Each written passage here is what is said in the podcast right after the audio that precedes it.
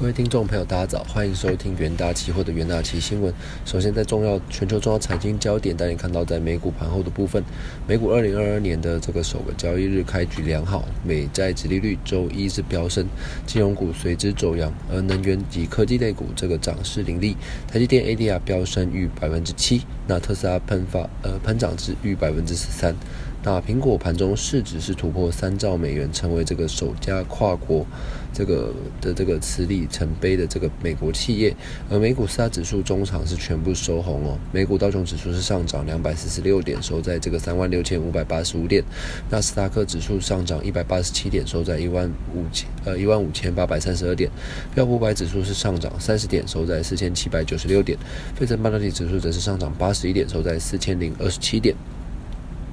那第一则新闻，根据这个新加坡的经济正在是持续的发呃复苏。那根据这个贸易部公布的这个初步的数据，新加坡二零二一年 Q 四的 GDP 是年增百分之五点九，是超过市场的预期百分之五点四。二零二一年全年的经济成长率也达百分之七点二，和新加坡政府官方预估的这个一致。那也创下二零一零年以来最大的成长幅度。那在二零二零年哦，新加坡受到 COVID-19 疫情的影响，经济萎缩的。萎缩百分之五点点四哦，是创历史新低的记录。但是到隔年，也就是二零二一年，出现了急剧的反弹。而过去在金融海啸过后，经呃新加坡经济也曾在二零一零年出现百分之十四点五的这个惊人成长。那预估今后的成长力道相对强劲，而随着这个全球经济开始进步，那将有助于支撑新加坡整体外部需求的状况。但是通膨问题仍然是主要的威胁。新加坡二零二一年 Q 四的 GDP 是年增百分之五点九，是优于市场百分的。百分之呃预测的百分之五点四，那 Q 四的这个 GDP 经济经呃经济节调整之后，和前一季相比是扩张百分之二点六，比起 Q 三的百分之一点二成长步调是要快上许多。那第二则国际新闻关注到这个印尼哦，为保障国内电力供应，呃上周是紧急宣布今年一月起禁止煤炭出口，而市场担忧这项决策将影响全球煤价再度的飙升。那在二零二零年哦，印尼的煤炭出口量约为四亿吨，那其呃最大的客户是中国，那印度还有日本还有南韩。那官方统计有去年前十月动力煤出口量哦是达二点六五亿吨哦，中国是主要的客户。那印尼。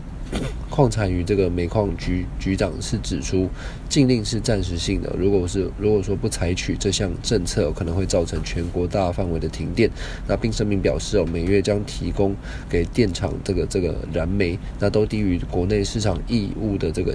政策的要求，所以去年底这个煤炭库存出现短缺，在新的禁令执行后，会在本月五日再进行评估。那根据印呃印尼的这个 DNO 的政策要求，那煤炭呃煤矿业者需供应百分之二十五的这个年产量给这个印尼国家电力公司，收购价上限是每吨七十美元，是远低于当前的这个市场价格。那这个印尼的煤炭开采协会呼吁能源部长撤销呃撤销出这个出口禁令，并发布声明表示，这项政策在没有这个商业参与者的讨论之下，仓促做出了决定。广泛的出口禁令可能会破坏每月约三千八百到四千万吨的这个煤炭产量，打击印尼作为世界煤炭供应商的声誉和可靠性。近年来啊，印尼在一月份啊出口了约三千万吨的煤炭，而随着库存的下降啊，禁令可能在未来几周推高全球的煤炭价格，而印尼原本的客户可能会转投呃转向这个俄罗斯、澳洲或蒙古购买。